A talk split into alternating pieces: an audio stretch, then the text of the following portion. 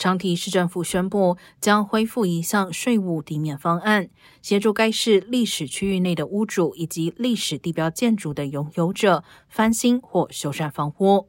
该方案此前因为受到新冠疫情影响，在二零二零年时暂停接受申请。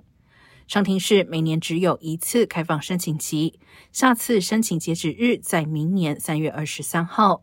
有意申请者需要先参加一月二十八号或二月十八号的其中一场公开座谈会，了解申请的要求。